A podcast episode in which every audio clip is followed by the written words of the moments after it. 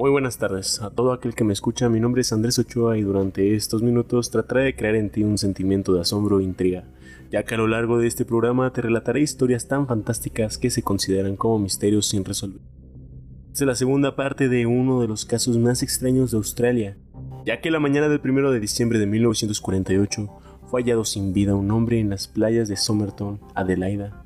Sin más, les presento la segunda parte de El extraño caso de Taman parte 2. Proceso. La actuación de un forense, Thomas Erskine Cleland, comenzó unos días después del descubrimiento del cuerpo, pero fue demorada hasta el 17 de junio de 1949 el patólogo de cargo Sir John Burton Cleland reexaminó el cuerpo y llegó a nuevos descubrimientos. Cleland notó que los zapatos del hombre estaban extremadamente limpios y parecían estar recién lustrados, en lugar de estar en el estado esperado para los zapatos de un hombre que anduvo todo el día por Glenelg. Agregó que dicha evidencia encaja con la teoría de que el cuerpo pudo haber sido llevado a la playa de Somerton luego de la muerte del hombre, teniendo en cuenta además la falta de evidencia de vómitos o convulsiones, los dos efectos principales del envenenamiento. Thomas Cleland especuló que ninguno de los testigos pudo identificarlo la noche anterior, lo cual dejaba la posibilidad de que el hombre hubiera fallecido en cualquier otra parte y luego hubiese sido arrojado ahí. Y agregó que el hecho de que los testigos creyeran que es definitivamente el mismo hombre es pura especulación. Un profesor de fisiología y farmacología de la Universidad de Adelaide testificó que un grupo de drogas, variantes de la droga en el grupo que él llamó como número y en particular la número 2, eran extremadamente tóxicas en una dosis oral relativamente chica, como para ser extremadamente dificultosas, si no imposible la tarea de identificarla. Le dio al forense los nombres de las dos drogas escritas en un papel, lo que fue admitido como prueba número C18. Los nombres no fueron revelados al público hasta los años 80. Es hoy sabido que las dos drogas eran la número 1, conocida como Digitalis, y la número 2 como Estrofantin 18. Las drogas fueron luego publicadas como Digitalis y Wabain.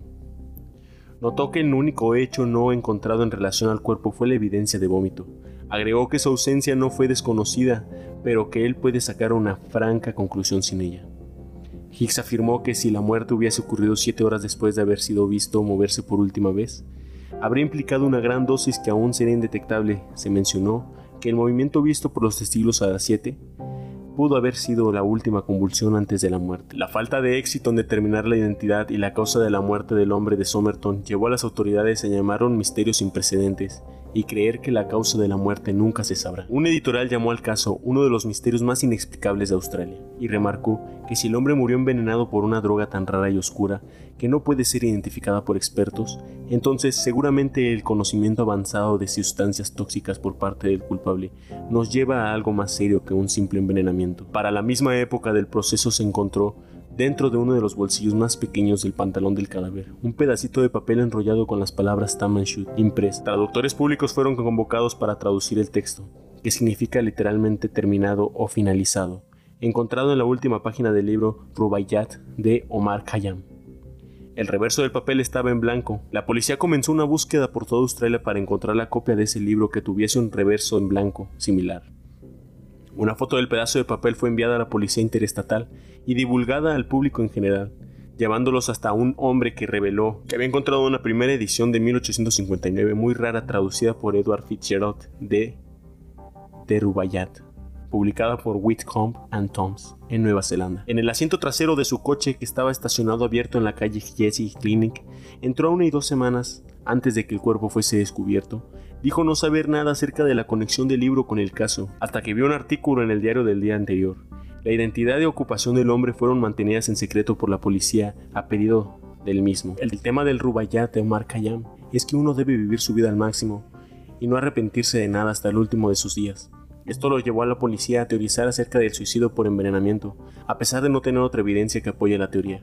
Al libro le faltaban las palabras Tamanshut en la última página, que tenía el reverso en blanco, y test microscópicos indicaron que el pedazo de papel había sido arrancado de ese libro. En la parte trasera del libro había escritas a mano cinco líneas de letras en mayúsculas, de las cuales la segunda estaba tachada. El tachado es considerado significante por su similitud con la cuarta línea, posiblemente indicando un error y de este modo tal vez probando que las letras eran un código.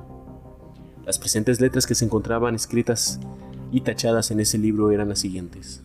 W, R, G, O, A, B, A, B, D, seguidas por M, L, I, A, O, I. W, T, B, I, M, P, A, N, E, T, P y M, L, I, A, B, O, A, I, A, Q, C.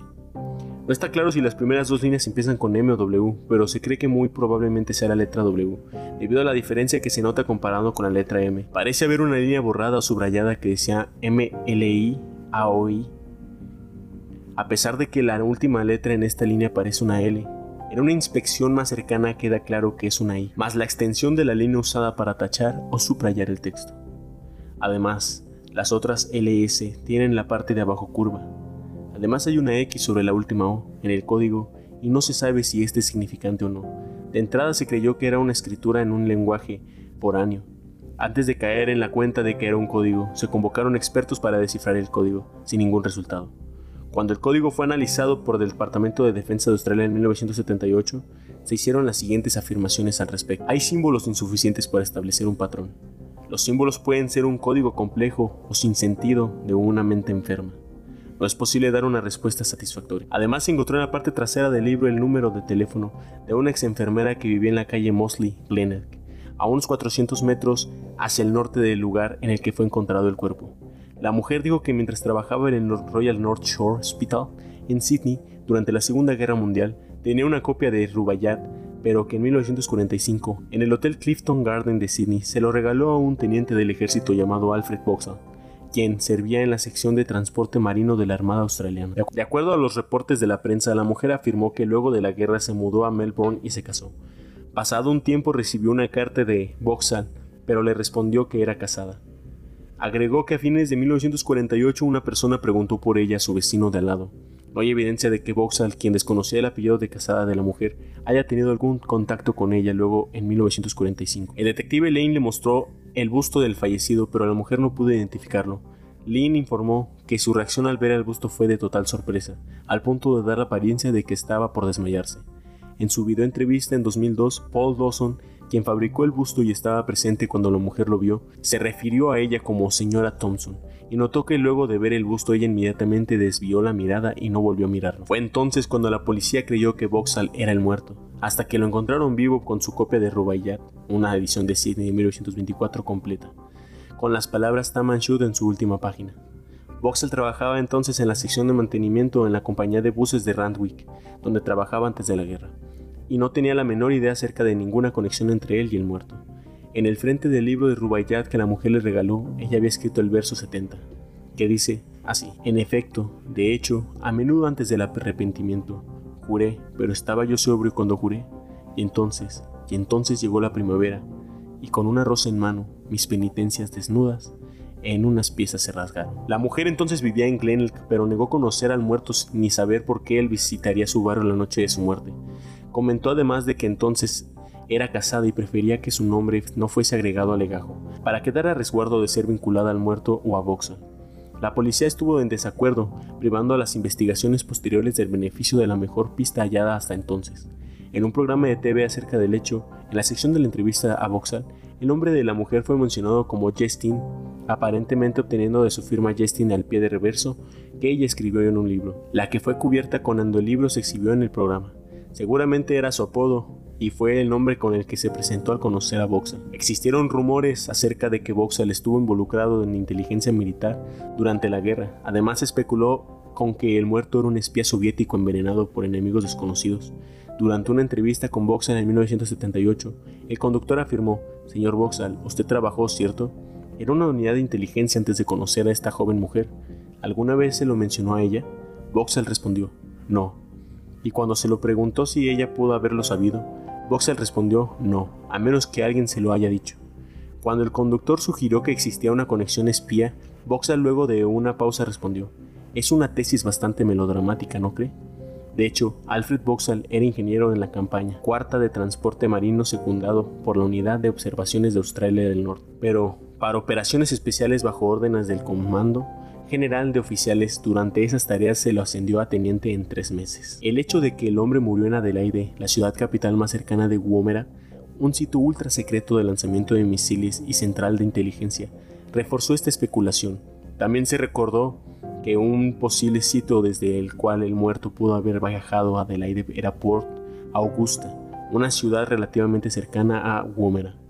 Además, en abril de 1947, el ejército norteamericano, como parte de la Operación Venona, descubrió que allí había material ultra secreto. Descubrió que allí había material ultra secreto filtrado desde el Departamento de Relaciones Exteriores de Australia hacia la embajada soviética en Canberra. Esto llevó a que en 1948 los Estados Unidos dejaran de remitir información clasificada a Australia. Como respuesta, el gobierno australiano anunció que establecieron un servicio de seguridad secreto nacional, que finalmente fue la Organización de Inteligencia de Seguridad de Australia. Después de estos hechos, no se habló más del caso y se archivó. Todavía sigue entre penumbra quién era el hombre misterioso de las playas de Somerton, Adelaide, si en realidad era un espía que fue asesinado por enemigos soviéticos o simplemente era un hombre despechado por la traición de esta mujer. ¿Qué opinan ustedes? Dejen sus comentarios y también sus posibles teorías, porque este caso todavía tiene mucho que ofrecer. Esto es todo por parte de Misterio FM. Espero les haya gustado esta historia. Seguiré subiendo más conforme vayan pasando los días. Tengo mucho interés de seguir rasgando un poco más las vestiduras del misterio y de todo aquello que no están dispuestos a explicarse. Sin más, me despido, que tengan una feliz vida.